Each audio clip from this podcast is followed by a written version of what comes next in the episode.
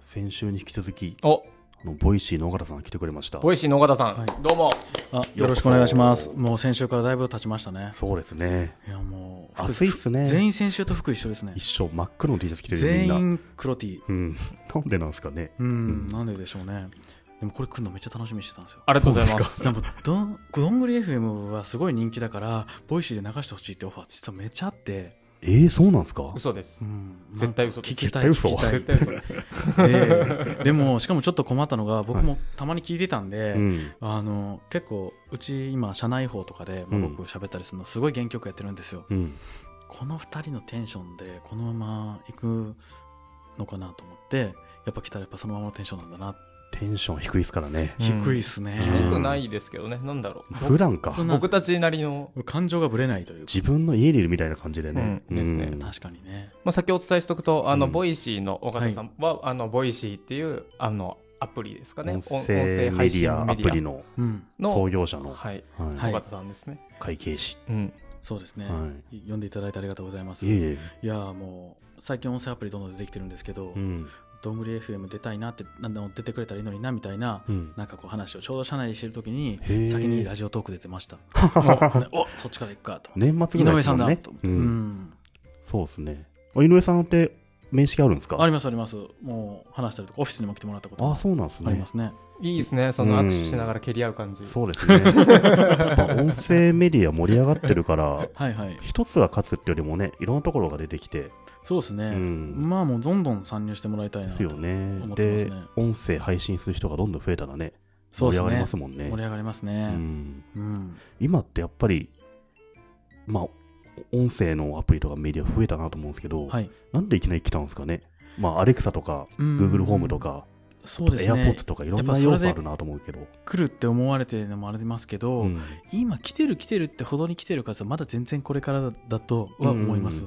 で、えっと、まあ結構目が疲れたっていうのは一つあるのかなうんとその何かしながらっていうところの使い方にみんなが慣れ始めたっていうのも、まあ、あるかなと思いますね、うんうんでボイシーが来たところで言うと今まで配信してなかった人を掘り下げ掘りこん掘り起こしたっうんうんていうのは一つあるとは思います朝健さんやユうスケさんの声聞くことってないですからねないですよね彼らのブログ見ることもないしツイッター見ることも、てかツイートもしないのでそうですねあの人たちの頭の中が出てくるのはすごいなあの辺の人たちはやっぱ忙しいじゃないですか、忙しい、中で自分の考えをテキストにまとめるってやっぱ大変だし、うんうん動画もっと大変だようね、んまあでも音声はね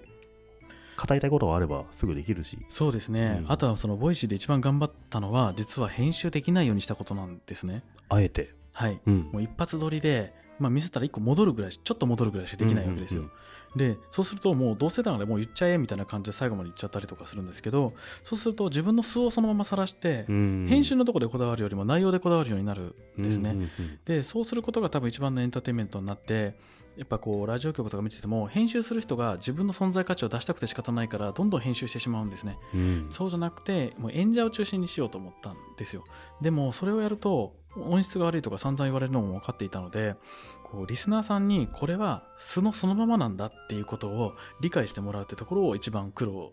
したんなでするねほど、うんで多分その音声メディアでまあそれでもいいんだっていうふうにリスナーが思えるようになったっていうのが、まあ、あの今回流れの来てるところではあると思います。でそこって結構その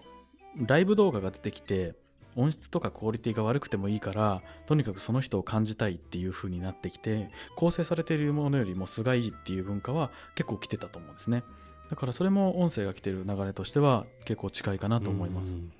みんながラジオみ番組みたいにねちゃんとした放送できるわけじゃないですもんね、そうですよジンリグルスつナけてーのハードルがもう下がっちゃえばいいですよね、うんガンガンねそうですね、じゃあそこた、下げるのが一番大変だったかなと思います。前あのブロースの田野さんとはい、小原さんお話しされていて、うんうん、うん、あのブロース編集長田野さんっていうのは元ラジオ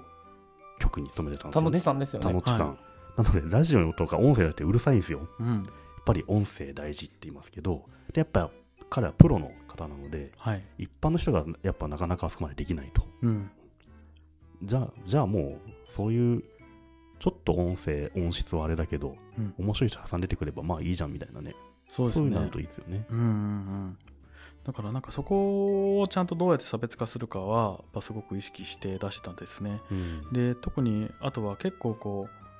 もう世の中がすごく UIUX とかマーケティングとかがすごい進んでしまっていてしょうもないものを作ってでもいいから見せ方をうまくすればある程度人にタタッチできる世界になってきてしまっていたと思っていて、でアプリが綺麗すぎると思ってたんですね。綺麗すぎる。うん本質的な中身の方を努力しなくてもアプリが綺麗だったらなんとなくいけてるアプリになってうんベストアプリ賞取れちゃうみたいなうん部分があるなと思ってたんでもっと武骨でいいから中身で勝負できるようにとにかく作っていく必要があってできるだけ手間がかかるようにって初め作ってたりとかもしたんですよね。で、一覧表が欲しい画面のとかすごい言われるんですけど一覧表作るとリスナーはパーソナリティをこう商品のように扱ってたくさん並んでるうちの1個みたいな感じに使っちゃうんですけど、まあ、そうして欲しくなかったんでもう一つ一つの部屋に1個ずつ入るみたいな形でもうパーソナリティがもう好き勝手やることをリスナーがお邪魔するっていう順番に作り込んだりとか、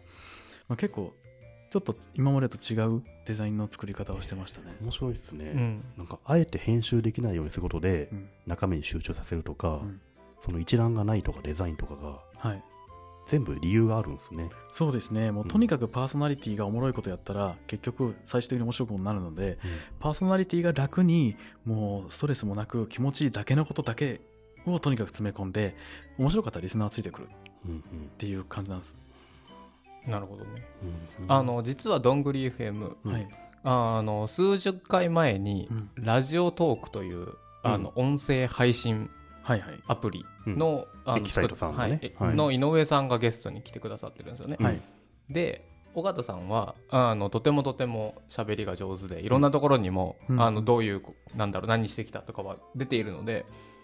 あえて音声でしか聞けないことをいろいろ聞きたいなと思っておりまして、うん何かというとこれ絶対井上さん聞いてます、うん この今この収録でああ、全部聞いてくれてなるる人も絶ほどね。対これ聞いてるので、うんえっとい井上さん、聞くの大好きですからいやそねう、うんなので、うんえ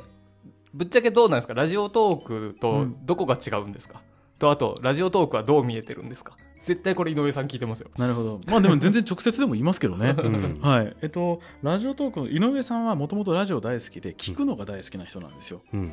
で、僕は喋るのが大好きな人なんですね。あ関西人ですもんね。そうですね、だからもう喋って面白いやつらがいっぱいいたらそれで OK みたいなうん。うん感じで作っていて、あと面白いやつがとにかく面白く喋るっていう形なんですねでラジオトークはみんなが喋れるっていう喋りたい人にチャンスを与えるっていう感じに作られてるなというふうに思っていますうんなので、えっと、僕はより厳選した人がより面白いことを作っていくようなスパイラルを作っていきたくて、うんまあ、例えばボイシーも、えー結構あのあアクティブじゃなくなったりとかあんま伸びてない番組は3ヶ月で更新が停止されたりするんですねへえ、打ち更切新打ち切がりは停止って打ち切りですかはい、へえ。ごめんなさいあなたたちちょっともうダメですまあ、次回の更新はないですっていうへえ。形になってたりも実はしていて厳しいところもあるんですね。そうですねで、うん今もう応募で大体週110人以上がチャンネル開設の申し込みが来るんですけど、うんまあ、2チャンネルぐらいしか開設しない状況なんですねそこのハードルも高いんですね。そうですね。で、それでも、1チャンネルずつ開けるって言った時は僕から連絡して、どういう風な番組にしたいかをちゃんと聞いて、で、それだったら、今世の中こういう感じの流れになってるから、こういう、こういう番組の方がいいかもしれないとか、あの、一緒に声はまだまだ初めてだから、こっから文化を一緒に作っていくから、共感してもらった人にやってほしいとか、っていうことをすごく全部伝えるんです、そね。こまでやるんですね。もうへえ。 250チャンネルなんですけど、うん。ほぼ全員僕が直接 CS してます。あーそうなんだ。すごいじゃあ誰でもすぐに開始できるわけじゃなくて、そうですね。だってもうあれですよ100人中2人ですよそれ2%ぐらいしか通んないですよね。すごいすごいですうんねも。うそこまあでもあの結構あの、まあ、これでもかこれでもかってどんどん企画を提案してうん申し込んでくる人もいる、いらっしゃるのうでんなんかね、うん僕はあのすごく正直言うと、うん誰でも思いつくじゃないですかあの、はいスマホで配信しましょうとかって、うんうんうんででもボイシーさんすごいのがそこのさあの見せ方っていうと違うんですけど、うんあの本当にみんなが好きに喋れるような場所でしかもそこにいいものが載っている場所にするための、うんそのための作り方というかうんうんなんかそこがねものすごく作り込まれてる印象があってうんうんだってあんなんだろう僕たちもボイシーに出してみたいってああんだけねこう有名な人たちが並んでたら、うんうんなるじゃないですかあれうぞうむぞうでよくわかんないのばかりだったらまあ別にいっかってなっちゃうんですけど、うんそこのね作り方作られ方が素晴らしいなと思ってありがとうございます。もう 必死。人数少ないからもう。今何人ぐらいなんですかえっ、と、ちょうど2人入って6人。うーん4人から6人に増えたと。もう倍、もう1.5倍ですよ。倍増ですねそうですね。すごいそれでこんだけやってるんですかすごいですね回んないですよね。うんうんで、まあまあ手伝ってくれるメンバーとか、ボランティアのメンバーとかもいたりとかするんですけど、で、まあだんだん、ここのところどんどん増えてきてるんで、うんもうすぐ10人になるんじゃないかなっていううん素晴らしい感じですね。ううんん最終的にボイシーはどうなるんですかなんか前、うんうんまだできてることは5%とかはい。言いましたけど、100%ってどんな状態なんですかね、僕も知りたいと思ってるんですよだ わいかんないんだなんかこうやっぱ事業を作るときにこう事業計画と目標をつけうんうてん階段作って一歩ずつ踏んでいくのもあるんですけどこういうもうゼロから畑耕すときってどんなお米できるんですかっていうのはうんなんかもう畑耕したらどんどんリテラシー上がってもっといい米できそうだとかなると思ってるんですよね。あー。だはいかはらい。こう事業を作りながらもっと目線が上がるのが超楽しい。うんただあのまあやりたいこととしては声っていいねとかい一日の中で声聞いてる時間こんだけ伸びたみたいな生活がみんなに増えて五感のうちの楽しめるのがもう目も耳も同じぐらい楽しめるってなったら人間めっちゃめっちゃハッピーじゃないですか、うんうんまあそれにできるような世界は作ろうと思っていて IoT の時代になった時に全てのものが多分デバイスになるうんでそこから出てくる情報はモニターを全部が積むことはできないから音声デバイスになると思ってるんですねうんとするとうんうんもう朝起きてからとにかく楽しくてもう何か目を使わなくても生活してたら好きな情報が入ってくるっていう時代がもう当たり前になると昔って情報収集ってモニターがないとできなかったのってあなるほど。そんなの何もしなくても生活してたら勝手に入ってくるじゃんみたいそうですなか冷蔵庫は喋り出したりするってそこうとでですすかそうですそんなもう当然のようになると思っていて、それは。その時の音声メディアプラットフォームを作ろうとしているので、うんテレビもラジオもみたいに、うんボイシーもっていうのをうん IoT 時代で作ろうとしていますだから毎朝社内で言ってるのはうちは5個目のマスメディアを作る会社だからっていうう。まあ、話をいつもよくしてますね。すごい。すごいうん上手うん完全に内容じゃなくて、喋 るのを聞いてます ね。